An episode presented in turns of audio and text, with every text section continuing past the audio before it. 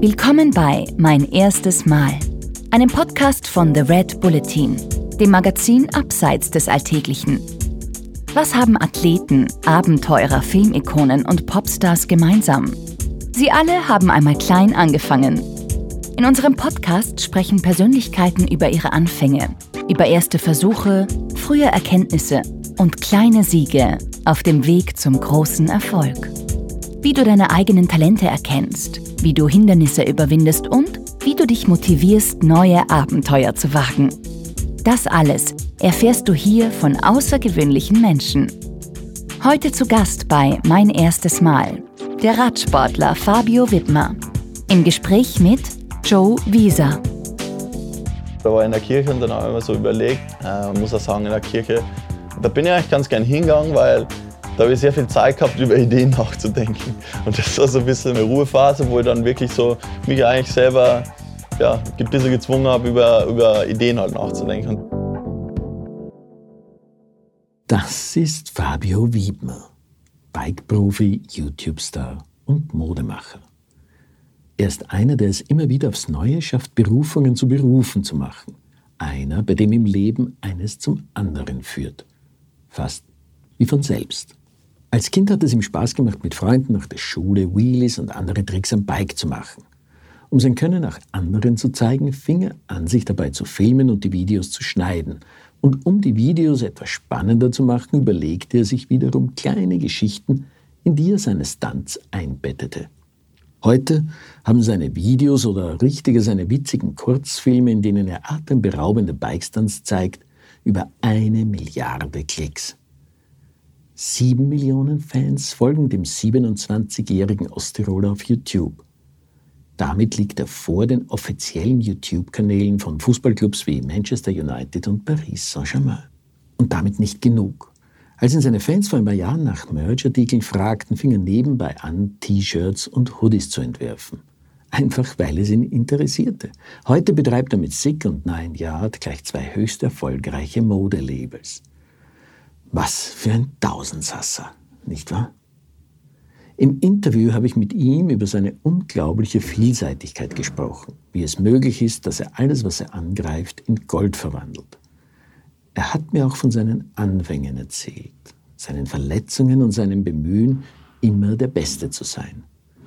Und am Schluss hat er mir noch verraten, weshalb er letztes Jahr von Innsbruck nach Monaco übersiedelt ist. Beginnen wir aber so, wie es sich gehört mit dem Anfang, mit einem neonorangen Radl in einem Osttiroler Bergdorf. Lieber Fabio, willkommen beim Mein erstes Mal Podcast. Wir reden heute natürlich über das Radlfahren. Ja, servus, freut mich. Kannst du dir eigentlich noch an dein erstes Fahrrad erinnern? An das erste Radl, ähm, also wir haben versucht jetzt wirklich in den letzten Jahren immer so ein bisschen nachzudenken, weil es immer wieder aufkommt. Was war eigentlich so mein, mein erstes Radl und so die ersten Momente daran? Ganz das erste Radl, glaube ich, weiß ich nicht mehr, weil das war auf Stützräder. Aber ich glaube, dass das zweite Radl, das war dann so ein neo-oranges äh, Bike, an das kann ich mich wirklich erinnern, das hat sich ein bisschen in mein Gedächtnis reingeprägt. Aber jetzt mehr auf die Art, dass es ein Sturz war, die erste Erinnerung an mein Bike, beziehungsweise die erste Erinnerung auf dem Fahrrad.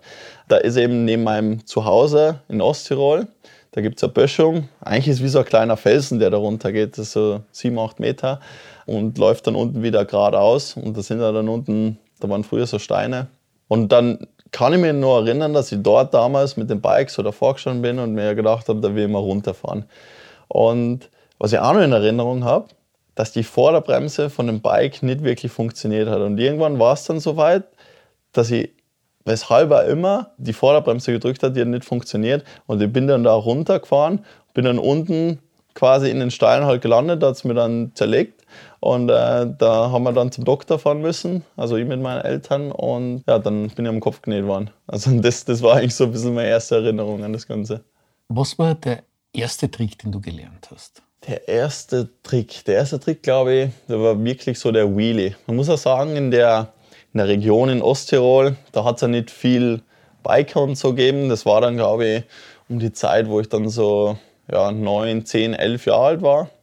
Und da war halt wirklich so, da war so ein bisschen, ja, es hat sich so rumgesprochen, wer so die weitesten Wheelies auf dem Bike kann. Es war wirklich wie so, ja, wie so, wie so ein kleiner Wettkampf, also in dem Bezirk halt bei uns in Osttirol. Und ähm, da kann ich mich erinnern, genau, dass ich dann angefangen habe, wirklich die ganze Zeit jeden Tag so Wheelies zu üben in meine Fahrräder. Man muss ja sagen, ich habe mit sechs oder sieben Jahren an Motocrossen angefangen. Also bin eigentlich durch meinen Papa, weil es den äh, eigentlich voll interessiert hat und weil er das damals nie wirklich machen hat können, wo er noch klein war, hat er quasi mir und meinen Bruder eben das Ganze ein bisschen so verwirklicht und dann haben wir eben mit dem Alter Motocrossen angefangen und da war eigentlich schon die Liebe zu Zweirädern eigentlich schon, schon da. Und dann war halt wirklich, sagen wir, das Bike einfach sehr, sehr nah an dem Motocrossen dran. Und Motocrossen konnten wir halt nur am Wochenende meistens oder sind dann mal zu einer Strecke irgendwo hingefahren und, und dort ein bisschen fahren gegangen. Und mit dem Bike war es halt wirklich so, da habe ich einfach vor die Haustür rausgehen können und habe dann da irgendwas halt machen können. Und das war dann wirklich so der Wheelie äh, auf dem Hinterrad fahren. Eigentlich so der erste Trick. Das hat dann angefangen mit einfach mal vorne das Vorderrad ein bisschen in die Luft kriegen, bis hin dann zu äh, zwei, drei Meter fahren. Und dann weiß ich ja nur, dass so ein Punkt immer gegeben hat, wo ich dann weggestartet bin. Und dann hat es einen anderen Punkt gegeben, der war bei sieben Meter. Das war dann so ein bisschen mein Rekord, mein Benchmark. Und dann hat sich das halt so ein bisschen weiterentwickelt und dann waren es mal 13 Meter die neue Benchmark. Und ja, das war dann, war dann eigentlich äh, immer nur so der Wheelie, der eigentlich so wirklich gezählt hat. Das heißt, die, die Tricks, also ihr seid nie auf die Idee gekommen zu sagen, wir fahren jetzt lieber Rennrad und schauen, dass wir schnell durch die Gegend fahren, sondern es waren immer die Tricks, die euch fasziniert haben. Auf jeden Fall. Es war dann auch häufig so, dass wir dann äh, natürlich, dass ich dann mit den Leuten von meinem Dorf, dann sind wir mal zu so einem Würstelstandel reingefahren. Also ich komme aus dem Ort Oberpeischlach, ne? das ist wirklich ganz, ganz ein kleines Dorf, da, da wohnen nur 100 Leute, wirklich sehr, sehr winzig. Ähm, das liegt dann so 10 Kilometer von Karlsruhe am Großglocken entfernt, zu der Gemeinde, zu der es auch gehört. Und von dort, äh, sagen wir mal 20 Minuten von dem Dorf, ähm, hat es immer so einen Würstelstand gegeben. Und da sind wir dann immer als so eine Clique hingetreten und haben dann so Currywurst oder einen Bosner uns äh, bestellt. Und das war dann immer schon so das Ding, also es war immer anstrengend, dorthin zu treten. Und die Fahrt dahin war nie wirklich cool, weil da ist immer so aufwärts gegangen und da hat keiner Bock drauf gehabt. Und dann beim Rausfahren haben wir dann immer abwärts fahren können eigentlich und haben dann immer so ein bisschen Rennen gemacht. Und das war eigentlich so der, der spannende Part. Und dann hat sich das auch so ein bisschen weiterentwickelt und dann waren es halt auch so, und dann sind wir gemeinsam gefahren, dann hat der eine Wheelies gemacht und bisschen weiter wieder andere. Und für uns war es eigentlich durch die Momente, durch die Erlebnisse, dass das äh, Treten an sich selber eigentlich recht langweilig für uns war. Also irgendwo hintreten einfach so, ohne irgendwas zu machen. Das hat uns nie getaugt und äh, wir haben immer so irgendwas gesucht, was halt ein bisschen speziell ist, was uns unterhält halt einfach. Heute hast du mehr als eine Milliarde Klicks auf YouTube mit deinen Filmen. Aber wie bist du eigentlich auf die Idee gekommen, dich sozusagen mit dem Radl aufzunehmen? Ähm, es hat eigentlich damit angefangen, dass ich eigentlich mit meinen Kollegen, wir waren, wir waren dann später bei uns im Wald, also man muss ja sagen, das Dorf liegt direkt am Hang, also wirklich richtiges Bergdorf eigentlich, ähm, wo ich aufgewachsen bin. Und da hatten wir halt die Möglichkeit, dass wir so Sprünge bauen. Also da haben wir dann äh, aus Erde Sprünge gebaut, haben gegraben, äh, wie blöd, äh, wirklich jeden Tag, vor allem in den Sommerferien. Und da hat es dann eigentlich so das erste Mal angefangen, dass wir mit unseren ganz, ganz alten Handys, mit der Auflösung halt damals, so Handyvideos halt gemacht haben und uns einfach gefilmt haben. Und dann gibt es halt tatsächlich noch witzige Videos, wo eben äh, ein Kollege von mir ziemlich witziger stürzt. Also wir haben tatsächlich auch recht viel Stürze gehabt.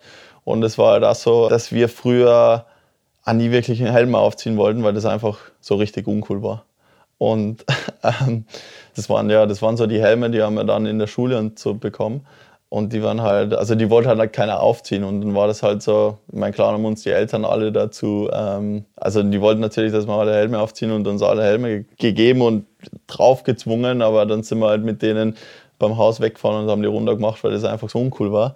Und was ich sagen wollte, da haben wir dann angefangen mit dem Handy so Videos zu filmen. Dann hat sich das halt so ein bisschen weiterentwickelt. Und dann das erste Video, was ich jemals gedreht habe, wo ich dann wirklich selber mal was geschnitten habe, war ein Video, war eigentlich ein Handyvideo von unserer Crew. Das hat sich dann so, das hat die Peischler Gang geheißen, äh, weil eben das Ortschaft Oberpeischlach geheißen hat. Ähm, und da war dann so Parkour und Freerunning, was wir damals neben dem Biken so ein bisschen gemacht haben. Da waren wir im Schwimmbad unterwegs, haben vom Sprungturm so Tricks runter gemacht. Und das war alles so in einem Video, es waren wirklich nur so Handyvideos äh, aneinandergereiht so ein bisschen Musik hinterlegt. Und das hat mir eigentlich damals schon irgendwie so getaugt, einfach ja, was aufzunehmen, schauen, wie das so ausschaut irgendwie ein Video, halt irgendwas damit zu erzählen, irgendwen zu zeigen, hey, schau, was wir gemacht haben, damit du halt wirklich, ja, das jemandem halt zeigen kannst und nicht nur in dem Sinn halt erzählen kannst. Und das hat sich dann eigentlich so, so weiterentwickelt und ähm, ja, die Liebe zum Filmen war eigentlich, das ist eigentlich so gleichzeitig auch, glaube ich, wirklich damit gekommen, wo dann auch YouTube so ein bisschen angefangen hat. Also wirklich zu den Anfangszeiten, aber dann auch angefangen so, so Videos, wo wir einfach nur in Schnee springen, ohne Bike angefangen zu schneiden mit Windows Movie Maker, ähm, zu Hause geschnitten und irgendwie versucht, das zusammenzumachen mit den Übergängen. Und das war eigentlich auch, das war tatsächlich das erste Video, was dann auf YouTube auch war. Ja, und dann hat es dann irgendwann angefangen, dann habe ich Bike-Videos mal wirklich selber geschnitten. Und dann hat sich aber einmal so weiterentwickelt, sagen wir mal, dass meine Kollegen ein bisschen mehr andere Interessen einfach gehabt haben. Bei mir aber das Biking irgendwie ganz, ganz wichtig war und, und einfach so viel mir Freude bereitet hat, wo ich auch gesehen habe, hey, da, da kann ich wirklich was, was weiterbringen, da habe ich wirklich äh, Progression eigentlich drin. Dass ich dann halt, sage mal, immer mehr alleine auch gefahren bin, immer mehr alleine danach gefilmt habe. Dann irgendwann habe ich mir ein Stativ gekauft, äh, mit einer Kamera drauf. Ja, und dann habe ich mir einfach halt selber gefilmt. Stativ aufgestellt mit der Kamera drauf und äh, genau, dann einfach einen Trick gemacht und das dann in ein Video gepackt. Gab es da sowas wie eine Inspiration für dich? Gab es da Vorbilder, wo du gesagt hast, dort schaue ich mir auch was ab, wie machen das denn die anderen oder war das etwas, was quasi ganz aus dir entstanden ist? Das war dann, glaube, die Zeit um 2009 rum, wo das bei mir dann, da war ich dann, glaube ich, 14, 15, so in die Richtung, wo das bei mir dann ein bisschen stärker angefangen hat. Also eigentlich mit dem Bike. Und da war, sagen wir, großer Auslöser, war das Video von Danny McCaskill, das ist ein schottischer Trialbiker. Eigentlich der Biker, der die Szene, in der ich jetzt eigentlich so drin bin, geprägt hat und der wirklich das Ganze revolutioniert hat eigentlich mit YouTube. Der damals 2009 ein Video rausgebracht und das Video ging dann halt wirklich durch die Decke, das ging dann wirklich komplett viral, weil es einfach den Danny in seiner fahrerischen Art und Weise gezeigt hat, wie es eigentlich noch nie jemand gesehen hat. Also das war für mich komplett neu. Das war auch für die anderen Leute, die das da gesehen haben, die da kommentiert haben, die, ja, die waren alle einfach außer sich, weil der halt wirklich so einen eigenen Style gehabt hat und so eigene Art von Fahrradfahren aufgebracht hat, die, die keiner halt so kannte. Und das hat mir dann auch wirklich so gepackt, den sein Video, dass ich mir einfach gedacht habe, so, also wirklich genau sowas will ich machen und sowas in die Richtung, äh, das würde mir richtig taugen.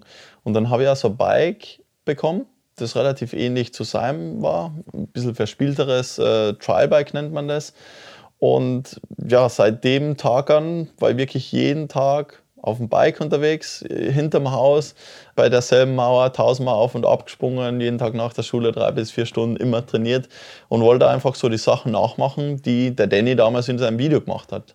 Man war natürlich weit entfernt, aber ähm, das waren so eigentlich die ersten Schritte, wo das dann wirklich, also richtig intensiv von mir betrieben worden ist. Was war dein erster, wenn man es so nennen kann, großer Triumph? Mein erster großer Triumph war wahrscheinlich, würde man sagen, ich würde es in zwei Triumphe, glaube ich, einteilen. Der eine Triumph war, da habe ich ein Video gemacht, das äh, hat sich Street Trial 2012 genannt. Das ist ja immer noch auf YouTube. Und das war wirklich, da wollte ich mal so das beste Riding, was ich damals, äh, ja, was für mich damals halt machbar war, ähm, einfach in einem Video zusammenfassen. Und dann habe ich wirklich echt lang dafür gebraucht, glaube zwei, drei Wochen oder sowas. Das war damals richtig lang für mich. Und dann hat es der Dynamic S-Kill, den habe ich damals geschickt auf Facebook und der hat es dann damals geteilt. Und dann, also dann hat er das Video sofort mal 10.000, 20.000 Views gehabt und das war für mich halt damals, also es war, ja, das war, also das war halt unbegreiflich. Also es war einfach so gestört damals, ähm, so viele Aufrufe auf das Video zu kriegen und, und eigentlich das Idol postet halt ein Video von dir. Das war halt wirklich äh, phänomenal und ich glaube, das war der erste Zeitpunkt, wo ähm, wo die ersten Leute so ein bisschen auf die Videos aufmerksam worden sind, wo die ersten Leute Kommentare geschrieben haben, mir Nachrichten äh, damals auf Facebook geschrieben haben. Und dann genau ist von da halt, sagen wir eigentlich immer mehr bergauf gegangen. Und dann war vor, wann war das? Das müsste, würde man sagen, fast sechs, sieben Jahren gewesen sein. Da war der GoPro of the World Contest. Das war so ein weltweiter Contest von GoPro, wo es darum ging, dass egal welcher Fahrradfahrer einfach ein Video hochladen kann, das eineinhalb bis zwei Minuten geht, das eine Line zeigt, die er mit dem Bike fährt, aus der ähm, POV-Sicht, also aus der eigenen Sicht mit einer GoPro filmt. Und das war für mich so ein Ansporn, dass ich mir einfach gedacht habe, okay, da will ich irgendwas Cooles machen. Das äh, könnte so ein bisschen meine Chance sein, den Leuten halt zu zeigen, was ich auf dem Radl anstellen kann. Und da kam dann, das ist eine witzige Geschichte, ähm, in der Kirche mir die Idee, bei uns ja, drei Minuten weg, da gibt es eine Kirche. Wir sind da damals sehr, sehr viel in die Kirche gegangen mit meinen Eltern. Ähm, jetzt leider nicht mehr so viel, was ich sagen, wenn es so häufig ausgeht. Ähm, aber da war ich in der Kirche und dann habe ich mir so überlegt, was könnte ich so machen für den Wettbewerb? Das war so ein Online-Wettbewerb eben. Äh, muss auch sagen, in der Kirche, da bin ich eigentlich ganz gern hingegangen, weil da habe ich sehr viel Zeit gehabt, über Ideen nachzudenken. Und das war so ein bisschen meine, meine Ruhephase, wo ich dann wirklich so mich eigentlich selber ja, ein bisschen gezwungen habe, über, über Ideen halt nachzudenken. Und da ist mir die Idee gekommen, eigentlich wäre es ganz cool, durch mein Dorf durch, wie so eine Verfolgungsjagd mit so einer Polizei zu machen. Ähm, und das Ganze so ein bisschen wie eine Story zu machen. Also nicht nur jetzt aufs Rad zu sitzen und irgendwo runterzuspringen, sondern vielleicht noch so eine kleine Story halt reinzubringen. Und ja, und da war eigentlich die Idee geboren und da habe ich das Ganze versucht halt umzusetzen. Da waren dann wirklich, glaube ich, die Hälfte der Leute von meinem Dorf involviert in dem ganzen Video und haben mir dabei geholfen und bin dann über Hausdächer drüber gefahren. Ähm, dann haben wir ein Polizeiauto oder beziehungsweise ein normales Auto äh, angesprayt äh, in so Polizeifarben, haben so Blaulicht gekauft.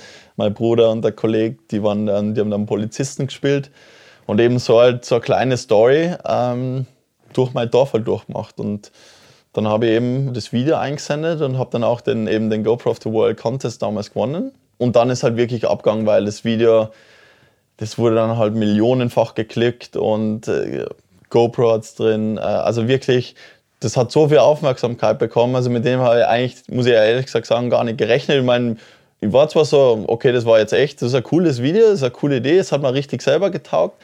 Aber dass das dann so abgeht, mit denen habe ich eigentlich überhaupt nicht gerechnet. Ähm, und das war wirklich so, sagen wir, der größte Moment eigentlich, wenn ich jetzt so auf wenn ich jetzt auf meine Zeit davor irgendwie so zurückdenke. Ähm, war wirklich sehr, sehr cooler Moment, ja. Jetzt abgesehen davon, dass, die, dass da der Geistesblitz offenbar in der Kirche gekommen ist, aber wie ist ähm, ich meine, der Aufwand, diese Hartnäckigkeit, dieses Dranbleiben, wieso hast du das geschafft?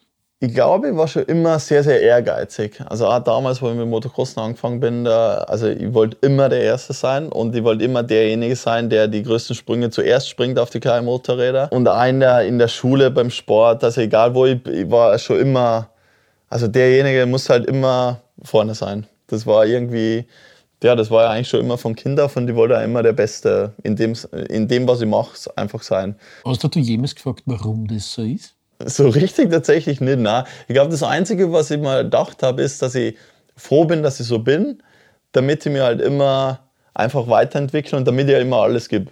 Weil die Sache ist, ich will eigentlich nie Sachen machen, wo ich nicht zu 100% dahinter stehe und wo ich mir nicht denke, okay, da, da gebe ich jetzt auch viel dafür und will da einfach was Cooles draus schaffen.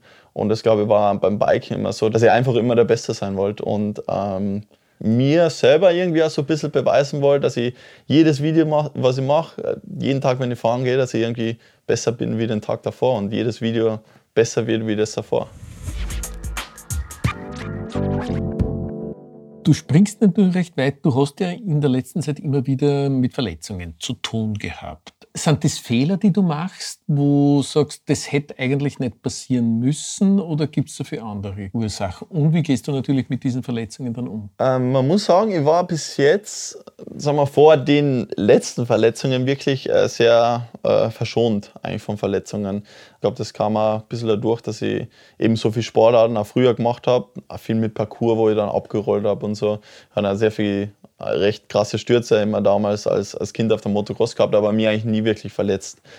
Und dann das erste Mal, wo ich mich wirklich richtig verletzt habe, war, ähm, das war in Saalbach. Ich glaube, das müsste vor drei, vier Jahren gewesen sein.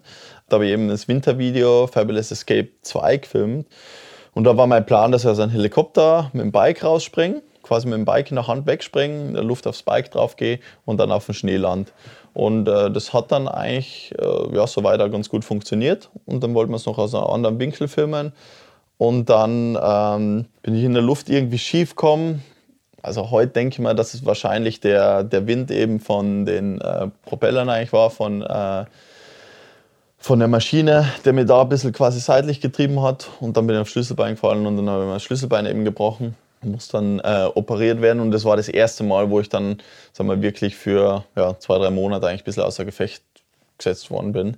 War dann damals ehrlich gesagt gar nicht so schlimm, weil ich mir so gedacht habe, okay, jetzt bin ich so lange auch verletzungsfrei gewesen. Ähm, ja, jetzt kann es mal sein. Und das Video war halt wirklich fertig. Wir hatten das ganze Video fertig gefilmt. Das war der aller, also wirklich aller, allerletzte Sprung sogar.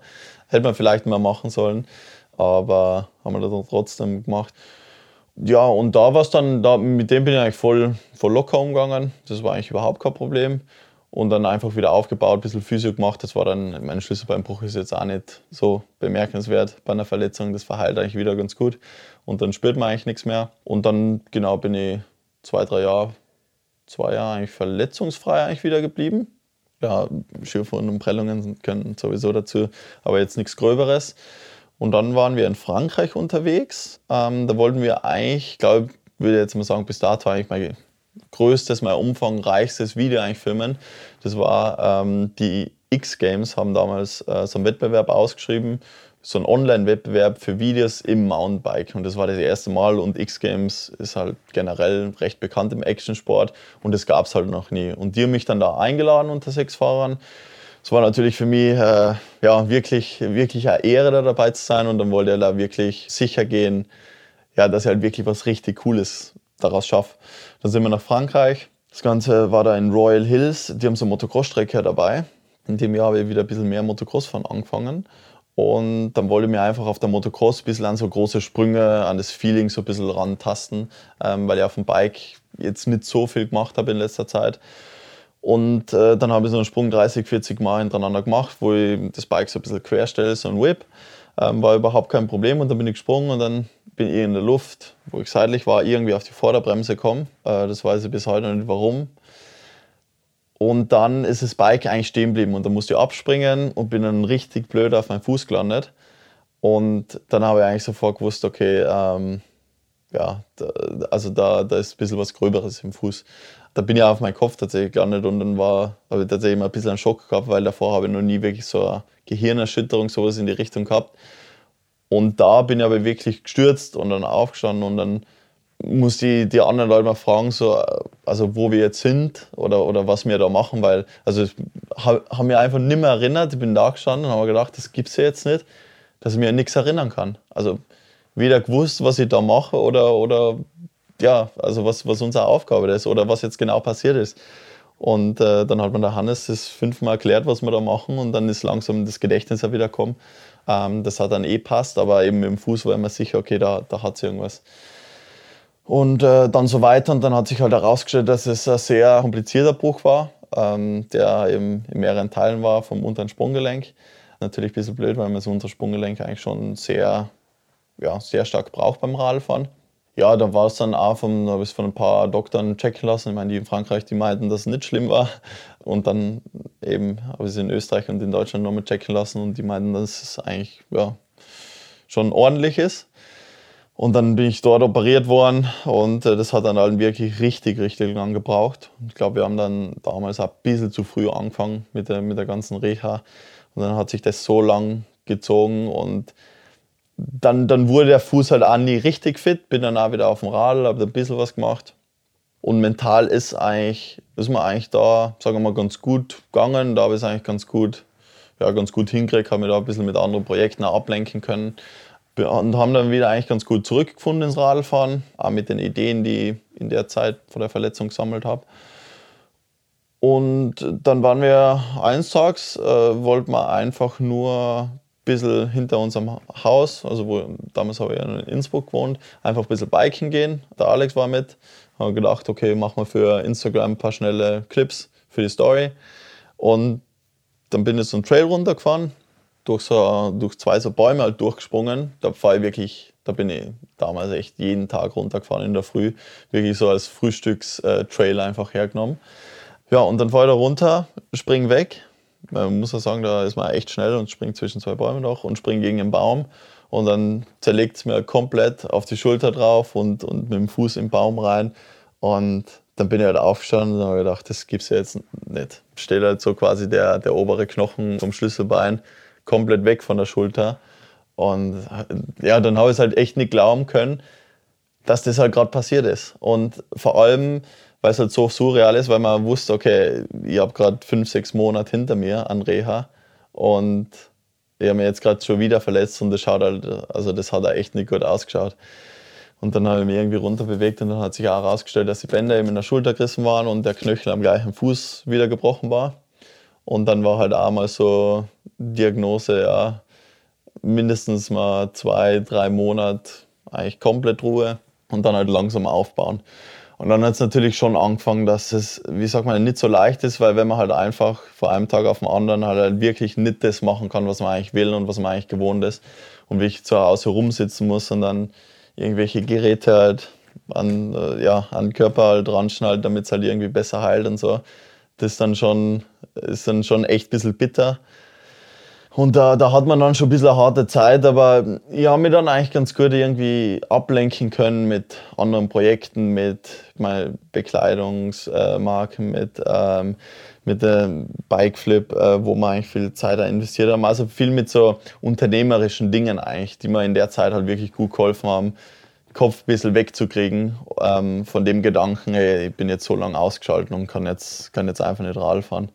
Gab es da jemals so einen Gedanken wie, kann ich überhaupt wieder mal Radl fahren oder war dir das schon klar, dass das möglich sein wird? Also, dass ich wieder Radl fahren kann, war mir auf jeden Fall klar und dass er wieder machen wäre, also da war, ich, da war ich mir ganz sicher. Das Einzige, wo ich mir nicht ganz sicher war, war halt eben dadurch, dass, äh, dass ich ja damals vom Doktor, das war in Deutschland, ein bisschen so die Diagnose gekriegt haben, okay, der, der Fuß ist halt wirklich sehr geschädigt, ähm, dass er sich nicht sicher ist, wie gut der normal funktionieren kann und dass es durchaus sein kann, dass ich den Sport halt einfach nicht mehr so ausüben kann. Und das war dann natürlich schon ein bisschen ein Rückschlag, aber ich muss auch sagen, ich bin schon einer, der da immer positiv denkt. Also ich denke mal da so, ja, also der Fuß, der ist jetzt nicht weg, der, der muss das schon irgendwie einstecken können. Und, und wenn ich dem genug äh, ja, aufpralle und wieder genug ähm, einfach wieder draufspringe und alles, dann wird er das schon wieder gewohnt und dann wird er das schon wieder absolvieren können. Und so war halt einfach so meine Einstellung. Ich meine, ist nach wie vor, der Fuß ist natürlich nicht perfekt, aber jetzt geht es echt wieder richtig gut. Und da bin ich eigentlich ja, echt gescheit happy, wir sprechen ja über erste Male. Ist dir in dieser Zeit, wo du verletzungsbedingt nicht oder keinen Sport betreiben konntest, auch die Idee für deine erste Kollektion gekommen? Du tragst ja heute auch einen Sick-Sweater oder einen Sick-Hoodie, besser gesagt. Ist diese Geschichte in diese Phase gefallen oder war die ohnehin schon früher da, zu sagen, ich mache jetzt aus meinem Sport auch tatsächlich ein Unternehmen? Ich meine, das kam tatsächlich schon deutlich früher. Das war jetzt, ich glaube, das war um 2016, 2017 rum, zu der Zeit da habe ich halt dann damals echt viel Videos gemacht, viel YouTube-Videos auf kontinuierlicher Basis. Und da waren halt einfach viele Leute, die dann einfach gefragt haben, gibt es irgendwelche T-Shirts oder so von dir, gibt es Merchandise von dir, äh, hast du irgendwelche Caps? Und dann habe ich, hab ich tatsächlich so mal angefangen, einfach so mal Caps zu machen. Und dann habe ich auch so ein bisschen die Liebe auch zum Designen tatsächlich ein bisschen, ein bisschen entdeckt. Das war früher, da habe ich meine Motocross-Jerseys selber designt ähm, und habe die dann hab die Designs dann irgendwo hingeschickt und die haben es dann für mich quasi gedruckt und so. Ähm, das war dann auch schon cool und auch das Interesse eben in so viel verschiedene Dinge war immer schon da und eben Designen war einer von den Punkten und dann eben dadurch, dass so viele Leute, ich meine, es waren jetzt nicht übertrieben viele Leute, aber halt für damalige Verhältnisse waren einfach immer wieder Leute, die auf mich zukommen sind, ey, gibt es irgendwie Merchandise von dir? Und eben da habe ich dann angefangen, okay, lass mal Merchandise machen. Und dann habe ich damals mit meinem Kollegen, äh, mit Lias damals, äh, eigentlich ja, Six so ein bisschen ins Leben gerufen und haben uns so überlegt, hey, ähm, ja, lass uns halt so Merchandise einfach dazu machen, zu den ganzen Videos, was, man, was ich so gemacht habe. Und das hat sich dann halt natürlich so weiterentwickelt. Am Anfang, ja, die Designs halt selber gemacht. Ähm, natürlich nicht so viel Plan gehabt von den, ja, von den ganzen Programmen und alles, aber halt alles selber beigebracht. Und da sehr, sehr viel Zeit eigentlich investiert. Also wirklich, da hat es dann Radfahren gegeben, dann hat es Videoschneiden gegeben und dann hat es eigentlich so Designing gegeben und so und, und an dem Brand äh, so arbeiten. Und das hat mir halt einfach so gefallen, weil es so alles, so ein Gesamtbild halt irgendwie ergeben hat. Und ja, das hat sich dann halt angefühlt, okay, das kann ich jetzt halt wirklich tatsächlich als meinen Beruf dann irgendwann machen. Also das kann ich wirklich so als meinen Beruf halt nennen. Ich meine, das wollte ich da, also ja, das habe ich dann nie so richtig als, als Job wirklich benannt, weil es einfach Leidenschaft halt von mir war oder ist. Und so hat sich das eigentlich mit dem Designen und alles entwickelt. Und dann spezieller in den Verletzungszeiten kam das halt natürlich auch immer stärker auf. Und da habe ich dann auch Zeit gehabt, mich damit noch mehr auseinanderzusetzen, ein bisschen mehr Zeit zu investieren. Und sowas taugt mir halt einfach auch an so Sachen, abseits vom Sport, das aber trotzdem Verbindung hat zum Sport, äh, an solchen Sachen zu arbeiten und, und da einfach auch kreativ zu sein, weil es ja im Endeffekt gleich wie das Radfahren auch voll kreativer Prozess ist. Gab es einen Moment, wo dir klar war, das ist jetzt mein Beruf? Also Radfahren, das Drumherum, das Designen, dass man, dass das eigentlich, dieses Berufsbild gab es ja so jetzt nicht. Dass man sagt, ich bin jetzt erfolgreicher Radfahrer, ich bin erfolgreicher YouTuber und dann mache ich gleich noch die Kollektion hinten noch. Das ist jetzt nicht etwas, was man sozusagen sich von der Stange die Ausbildung holt. Dafür. Na, ja, voll, das stimmt. Und es war nie so, also ich habe nie wirklich das Ziel gehabt, muss ich ja ganz ehrlich sagen, jetzt vom Radfahren zu leben. Also, weil ich jetzt gar nicht gedacht habe, okay, das kann ein Job sein tatsächlich. Das war dann mehr so, ja, das war wirklich eine Leidenschaft und das war dann so einfach so ein kontinuierlicher Prozess und dann kam, kann ich mich noch erinnern, tatsächlich ein Sponsor mal auf mich zu. Das war damals POC, das ist immer noch Sponsor von mir, mein allererster richtiger Sponsor, würde ich jetzt einmal sagen.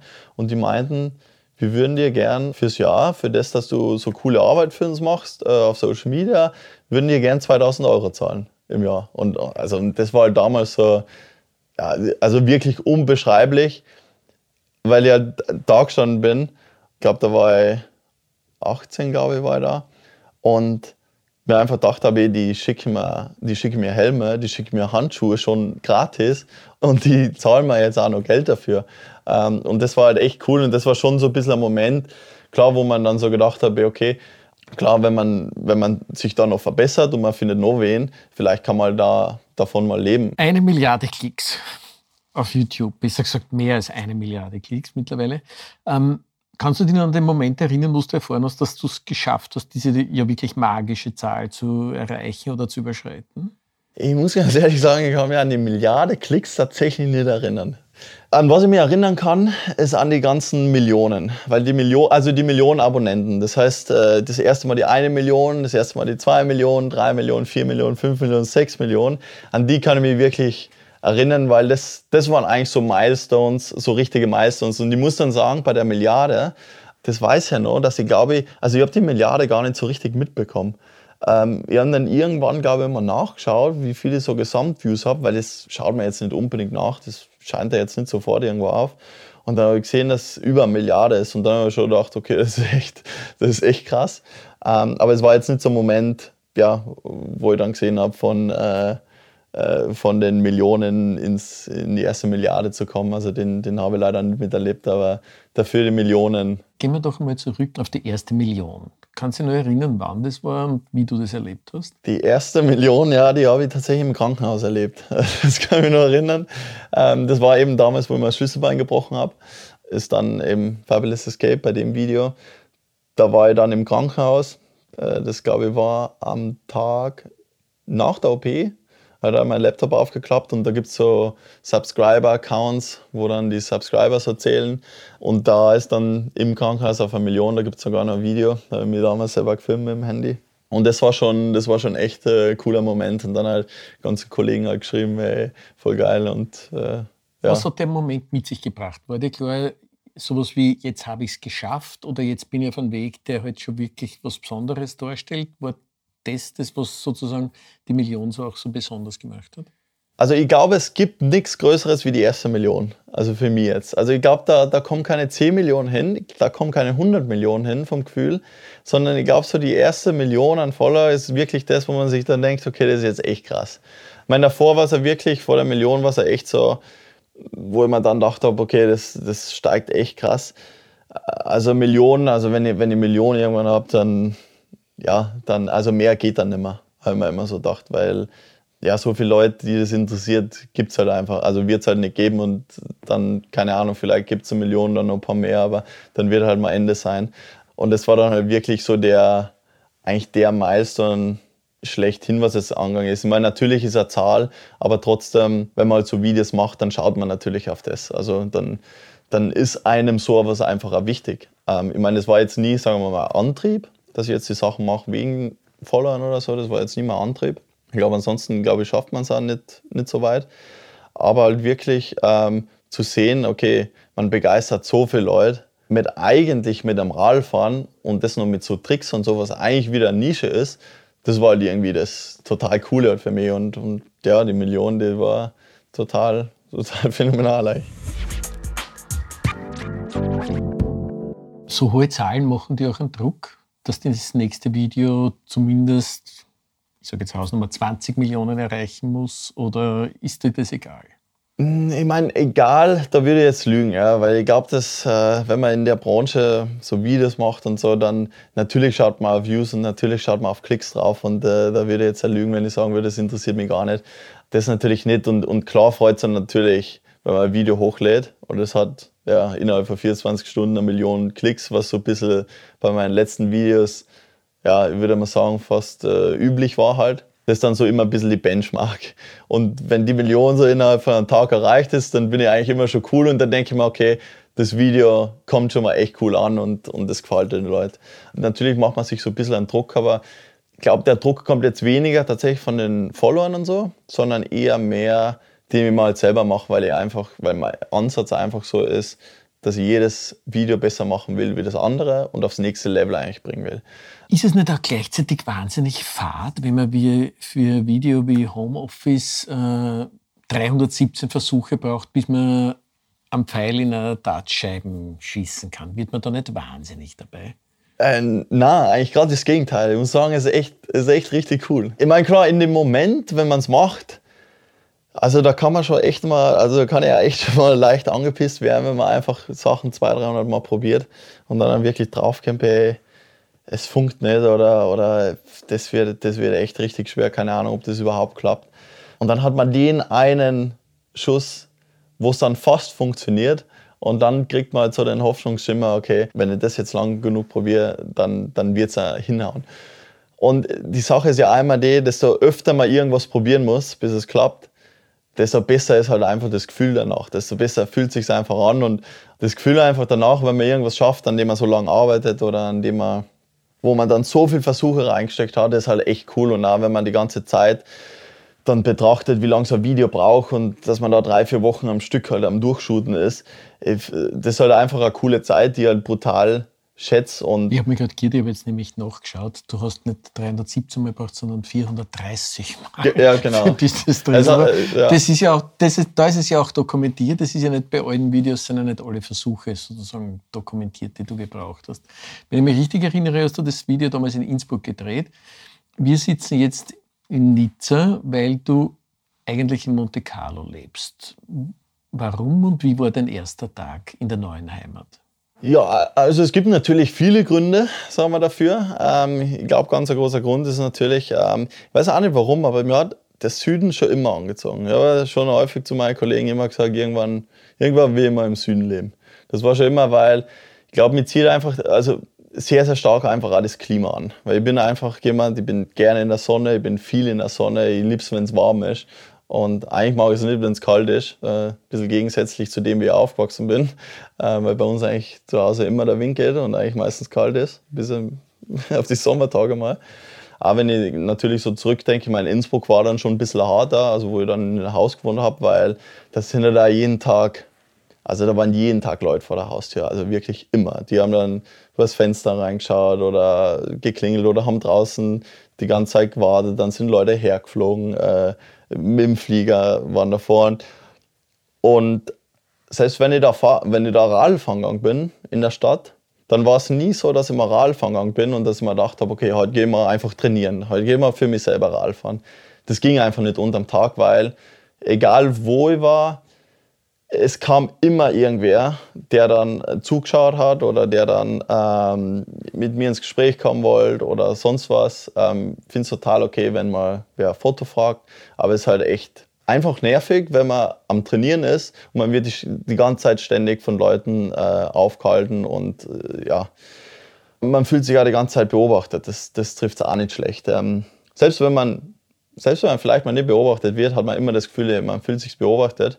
Und dann bin ich auch jemand, ich kann das manchmal nicht so gut ausblenden und dann will ich natürlich auch nicht Sachen, wo ich jetzt einfach mal trainiere, wirklich die trainieren, sondern mache dann meistens auch die Tricks, die ich eh drauf habe, so ein bisschen. Und das hat mir einfach so ein bisschen in meiner, äh, ja, in meiner Entwicklung auch so ein bisschen gestört.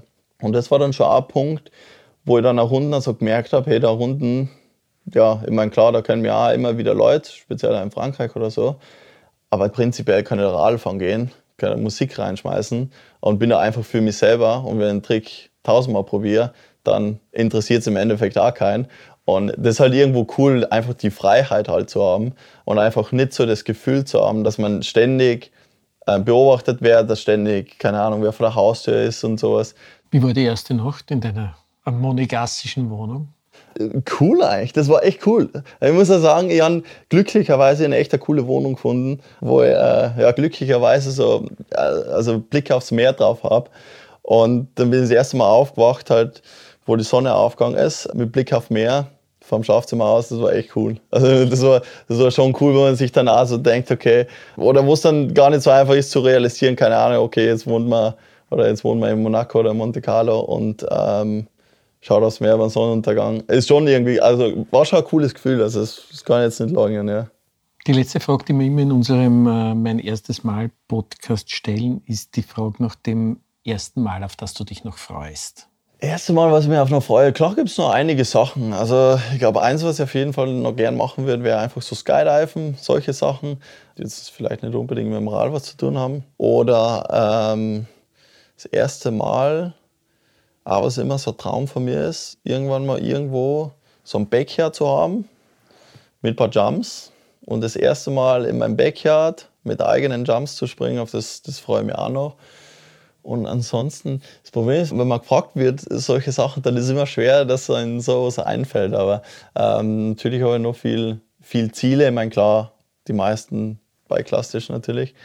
Ähm, aber eben gerade sowas wie Skydiven, ähm, sowas zahlt mir halt auch voll. Passt, herzlichen Dank. Dankeschön, hat mich gefreut. Das war mein erstes Mal mit Radsportler Fabio Wittmer. Mehr davon findest du überall, wo es Podcasts gibt. Auf www.redbulletin.com und natürlich in unserem Magazin. Hat dir unser Podcast gefallen? Dann freuen wir uns über deine Bewertung. Und noch mehr, wenn du uns weiterempfiehlst.